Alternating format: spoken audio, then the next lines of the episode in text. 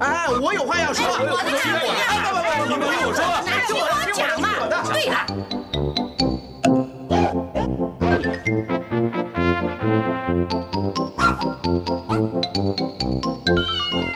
您有意见要发表吗？让我们一起进行大家谈。朋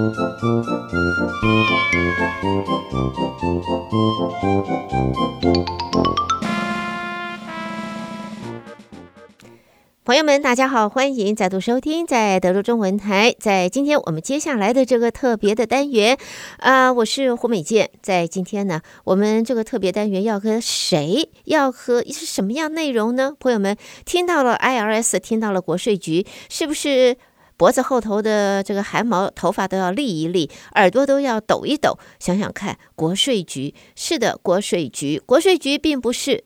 真的只有征税，其实国税局还有许多非常人性化的、非常关注你我的一些安排、一些提醒、一些政策。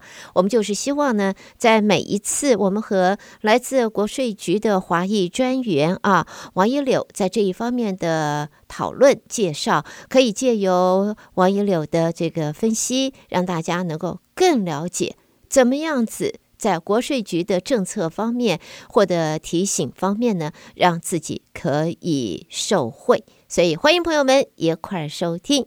哎，王一柳你好，欢迎参加。主持人您好，各位听众朋友大家好，欢迎再度参加我们的这个特别的讨论啊。过去呢，我知道啊，呃，明明和你也在节目当中啊讨论了许多在国税局方面的。这些政策新推出来的一些呃重点或者是一些提醒，希望纳税人都能够受惠，都能够注意。我想今天的话，我们来谈，因为大伙一听到 IRS 哈，我不晓得你在 IRS 里面工作，如果你要是自个儿收到自家大老板、自家公司寄来了一封信，你会觉得怎么样？你会不会觉得心惊胆战？天哪，这会儿。嗯，麻烦大了，呃，这个噩梦要展开了，是不是真的如此？我们如果从这一个来看，如果我们接到了来自国税局的信件或者是通知，我们要怎么做呢？可不可以从这一点来谈谈看，分析一下好吗？好的，主持人，呃，国税局如果向纳税人邮寄信件或通知呢，通常是需要询问有关您税表的相关问题。或者是索要付款，您收到来自国税局的信件，不需要慌张，但也不应该忽视。首先呢，您应该仔细阅读这封信。大多数国税局的信件和通知呢，都是与联邦税表或是您的税务账户相关。每份通知都处理一个特定的问题啊，并且包含如何操作的特定说明。在这种情况下呢，您及时采取行动的话，可以最大限度地减少额外的利息和罚款的支出。如果信件是关于更改或者是更正的税表，您应该审查信息，并且与您的原始税表进行比较。如果您同意更改呢，应该在您个人保存的税表的副本上记下更正的地方，留作记录。通常，只有在您不同意信件上的信息，或是国税局要求您提供更多信息，或者是您有欠款的情况下呢，您才需要采取行动或者联系国税局。啊，请您注意。国税局包括其授权的私人收债机构呢，会通过邮寄发送信件。大多数时候，您需要做的就是仔细阅读信函，并采取适当的行动或提交付款。也就是说呢，您不需要回复通知，也不需要致电国税局，除非被告知需要这样来做。如果您确实需要致电国税局呢，应该使用通知右上角的号码，并且准备好您的税表和信件的副本。如果您不同意国税局的立场，那么应该邮寄信函，解释您对国税局通知提出质疑的原因，并且将信函呢发，并且将信函呢发送到通知中包含的地址。同时，在提出异议的时候呢，您应该提供信息和文件来供国税局审阅。另外，您应该保存从国税局收到的这些通知和信件，通常应该自提交税表之日起保留三年的记录。最后要提醒您，提防诈骗。国税局绝对不会使用社交媒体和短信来联系纳税人。国税局的第一次联系呢，通常就是通过邮寄信件。好的，主持人。好，那么这个就是一开始我们就请啊、呃、王一柳带给大家。如果你要是接到了国税局的信件通知，不需要嗯慌张。就像王银柳讲的，很多时候只是需要你提供你报税的一些资料。啊，呃，或者呢，有一些核实的地方，所以你不用过为紧张，不用真的来个噩梦连连啊，这个寝食不安，或者那个时候呢，你也可以跟你自家的帮你报税的会计师、会计师事务所跟他们联系，呃，也可以请他们来协助你处理这一个信件。好，那么接下来呢？刚才呃，王柳特别谈到了，要提醒大家提防诈骗啊。呃，提防诈骗的话，现在说实话啊，我们常常接到，不管是电话也好，或者呢，这是邮件也罢，我们都会听到，哎，这个呃，这是某某某某邮件，某某某某公司，某某某某重要的呃机关。然后他告诉你，你现在如何如何如何，你又如何如何。通常来讲，我们接到很多的时候，一般我们大概都可以过滤掉。但是，往往就是听到了这是来自国税局的电话的时候，那么心里边就会有一些些忐忑不安了。到底这是真的还是假的？国税局打电话给我了耶。啊，这位专员打电话给我了，我要不要先跟他讲 “No English”？听不懂啊，我不会讲英文，搞不好人家就是像王一柳一样，人家讲中文打电话给你了，那怎么办呢？所以会不会是诈骗？所以这一方面，呃，王一柳谈谈吧。好的，嗯、诈骗者呢，的确经常冒充国税局来盗取纳税人的个人信息。他们可能会通过电话、电子邮件、短信或者是社交媒体来跟您取得联系，所以呢，了解国税局如何联络纳税人其实很重要，这样就不会成为身份盗窃的受害者。呃，我们刚刚提到的，通常国税局会先向纳税人邮寄通知和信函，之后呢，可能会致电纳税人，或者是致电代表您的税务专业人士，来确认预约或者是讨论预定的审计项目。请注意。国税局不会留下预先录制的带有紧急或者是威胁性语气的信息。在许多电话诈骗中呢，受害者呃被告知，他们如果不回电的话，呃不付款的话，就会发出逮捕令或者是驱逐出境，这些都是骗局。那么与国税局签约的私人收债机机构呢，是可以致电纳税人来征收某些税款的，但是只会是在纳税人及其代理人收到了书面通知之后。好，所以呃，对，对不起，我打一个岔啊。刚才这个王银柳，你的意思就是说，国税局如果要联系的话，第一个是绝对不可能给你来一个呃录音联系，一定是一要的话就是书面的正式通知，不绝对不会是用电话给你来个录音联系，然后在电话里面说，如果没接到你的回应。那么就要法庭见，或者就是拜拜出国门了。是的，主持人，首次国税局联络的话，一般就是通过呃邮寄信件。嗯，OK，好，对不起，刚才打断了，请继续，请继续。啊，好的，主持人。呃，另外呢，国税局是不会通过电子邮件来跟纳税人取得联系，来索要个人或者是财务信息的。呃，纳税人不应该回复自称是来自国税局的网络钓鱼电子邮件，因为这个电子邮件地址呢，很可能是仿冒或者是伪造的。来自国税局工作人员的电子邮件呢，会以 rs 点 gov 来结尾。国税局也不会使用短信来讨论个人的税务问题，例如涉及账单或者是退税的问题，也不会通过社交媒体平台向纳税人发送信息。诈骗者呢，可能会向纳税人发送有关新冠疫情或者是经济影响补助金的虚假信息，啊、呃，这些消息通常包含声称是国税局网站或者是其他在线工具的虚假链接，请您注意，收到这种信息呢，不要点击这个链接或者是其中的附件。最后呢，国税局收税专员和税案调查员是可能会登门造访的。呃，他们可能会在事先未经通知的情况下呢，访问纳税人所在的住所或者是营业地点。到访事由包括欠税、逾期税表，或者是企业逾期缴纳工资税存款。当国税局人员来访的时候呢，您应该要求他们提供身份凭证。另外，请您记住，所有的税款都应该是支付给美国财政部的，您绝对不应该向美国财政部以外的其他任何人来付款。好的，主持人。好，所以呢，这样子看起来，朋友们就要知道啊，第一个呢，就像刚才讲的，这个录音电话绝对百分之一百、两百、三百的，这个国税局不会给你这样子录音电话，那铁定是诈骗电话。听了以后，一听到它是录音，啪就先挂了，不用浪费自己的脑袋啊，不用去担心。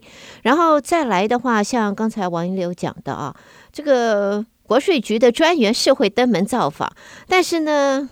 登门造访的情形下，第一个，你大概是已经欠税，或者说欠美国政府欠了一屁股的债，所以他登门来讨债了，来来探访一下，到底为什么原因欠了那么多，欠这样子欠下来，所以那个时候他会登门造访。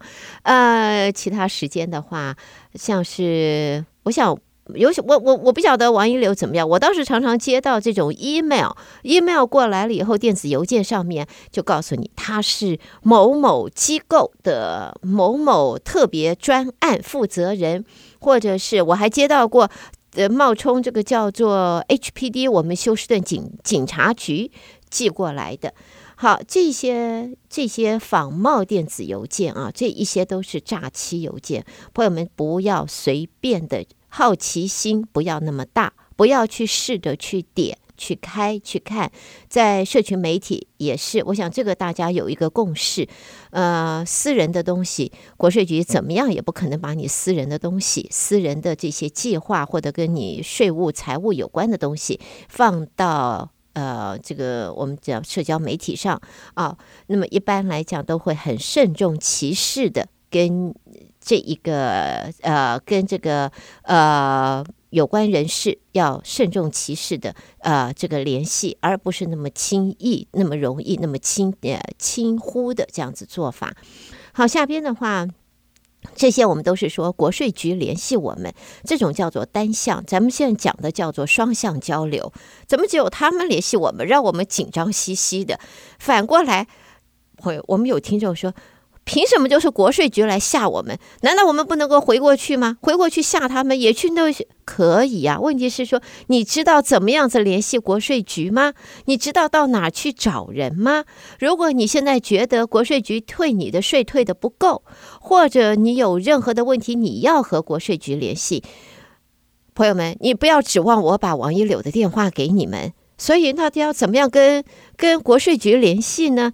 那么总有一个管道。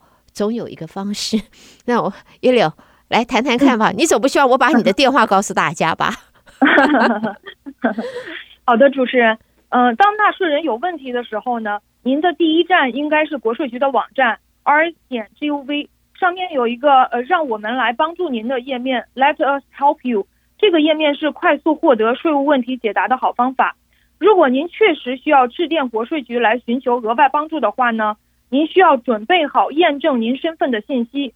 国税局为了防范身份盗窃，保护纳税人的数据，首先会验证您的身份。国税局只跟纳税人或者是纳税人授权的代表来讨论个人信息。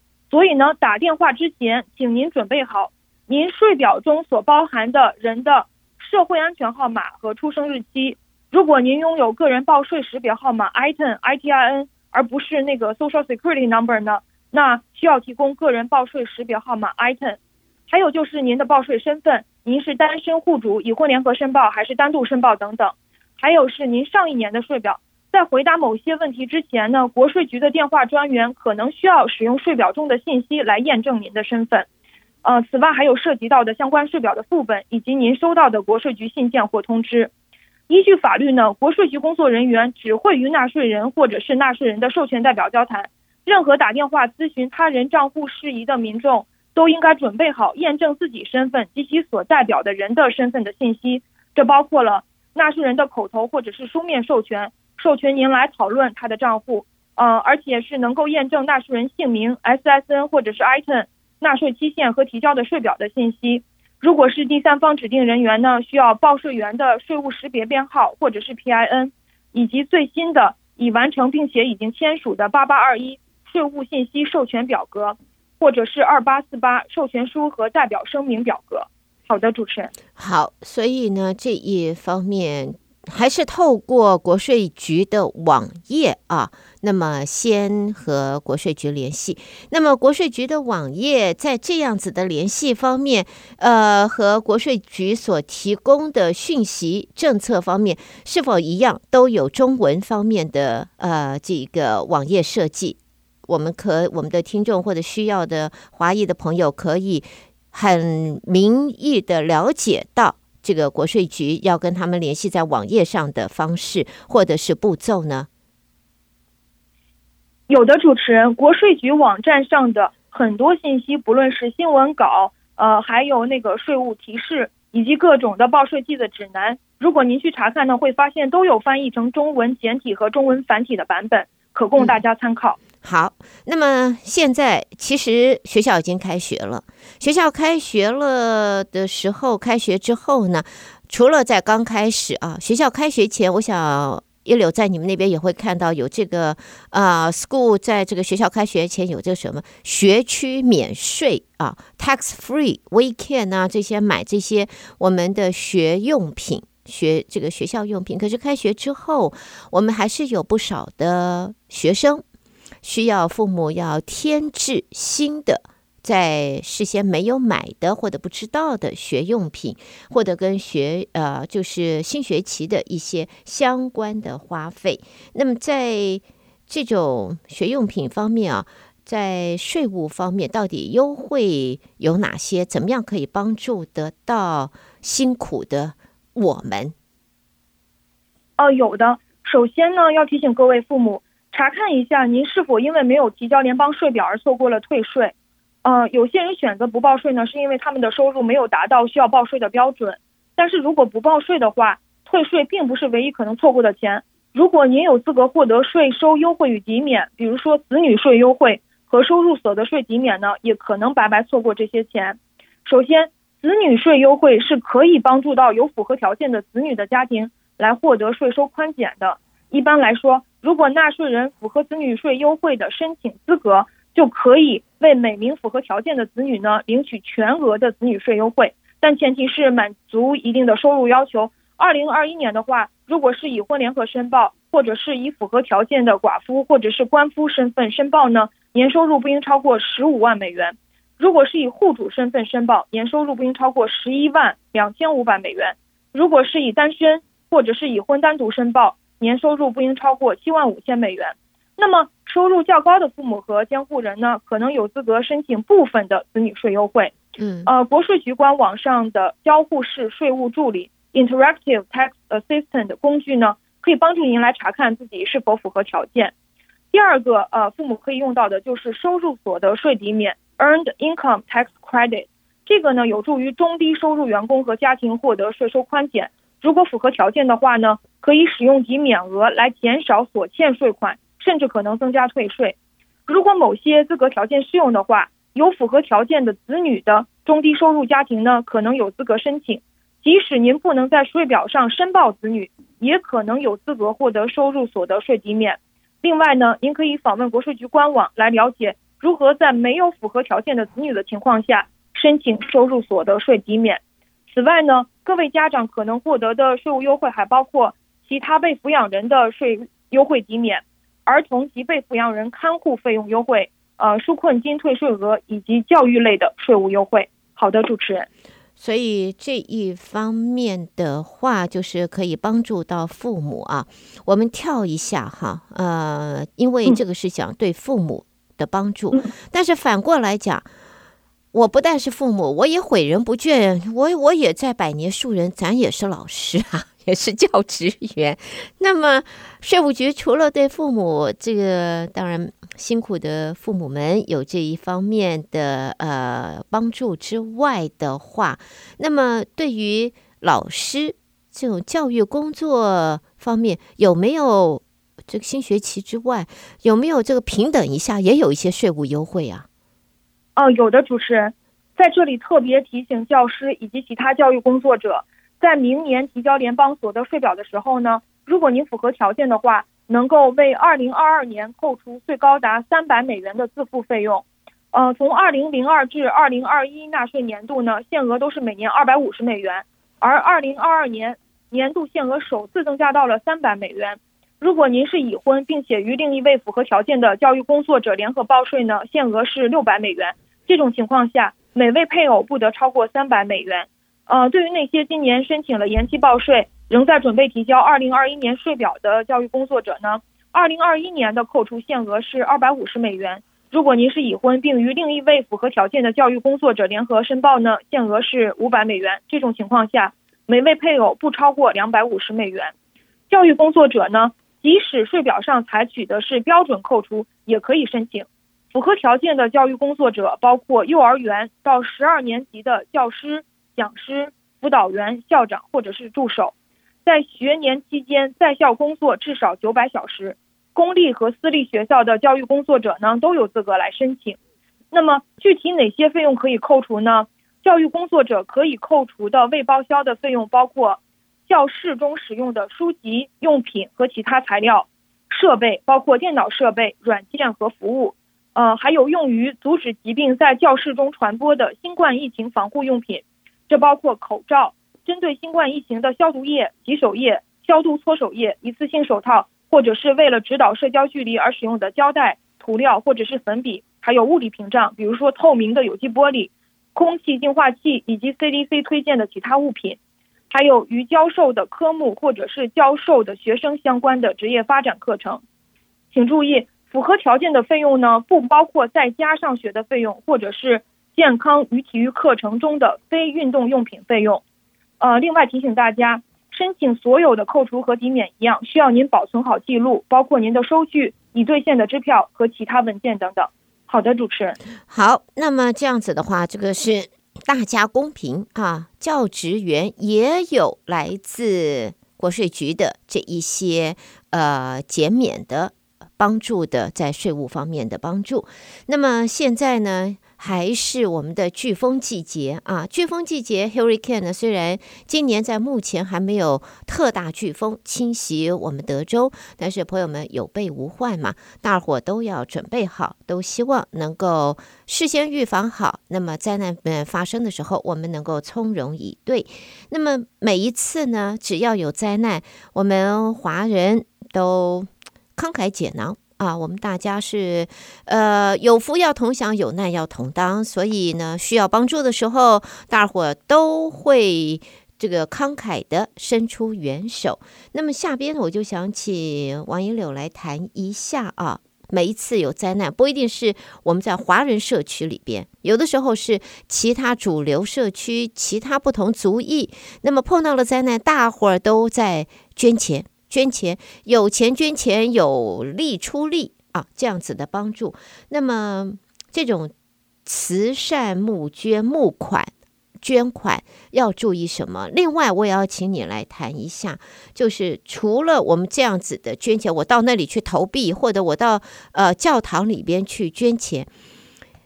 可是很多时候，我们现在脸书上也会看到啊，大家一起啊抖内。来帮助某一个根本不在美国，搞不好在在加拿大或者在日本或者在远远的不晓得哪个地方某个人他需要帮助。好，大伙就在脸书上或者是在社区媒体方面发起了募捐。那么看了以后很可怜，也可能是哪个动物。好，那我就捐钱了。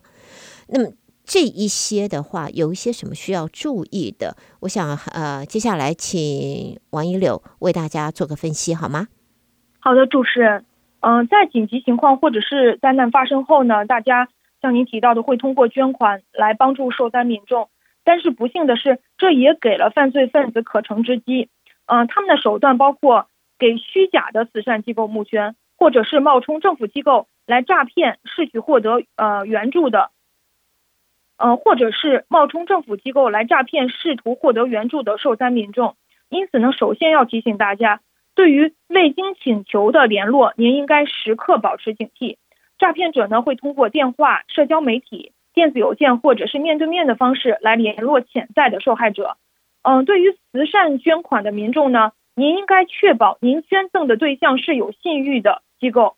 窃贼可能会伪装成慈善机构的代表，向善意的纳税人呢索要金钱或者是私人信息，也可能会使用类似真的慈善机构的名称来设立虚假网站。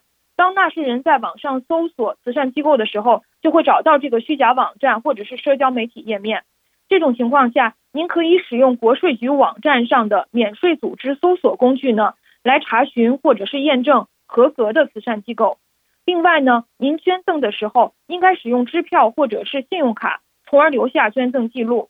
同时，您不应该将个人的财务信息提供给索要捐赠的任何人，呃，这包括社会安全号码、信用卡信息、银行账号和密码等内容。受灾的民众呢，这里要提醒您注意，诈骗分子可能声称是为国税局工作，声称他们能够帮助受灾民众，嗯，提交伤亡损失申请，并且获得退税。这种情况下呢，您可以拨打国税局的灾难援助热线八六六五六二五二二七八六六五六二五二二七。国税局的工作人员呢，是可以回答您有关税务宽减或者是与灾难相关的税务问题的。好的，主持人。好，那么在今天呢，我们和王一柳啊，就是 IRS 国税局的华裔专员，带给大家很多很多在国税局方面的重要讯息。当然，也是希望这些重要讯息能够让大家知道如何和国税局，我们这样子讲吧，如何和他们打交道。然后如何能够充分的运用在国税局所安排、所设计出来的这些规则计划，能够让我们获益啊，让我们能够得到优惠。得到好处，我们再一次的谢谢王一柳在今天带给大家的重要讯息。下一个月我们会继续和他在空中有更多重要的呃有趣的这个内容和朋友们一块儿关心，别错过了。先在这里谢谢王一柳，谢谢王一柳，我们下回空中再聊。谢谢主持人，谢谢各位听众，谢谢，拜拜，拜拜。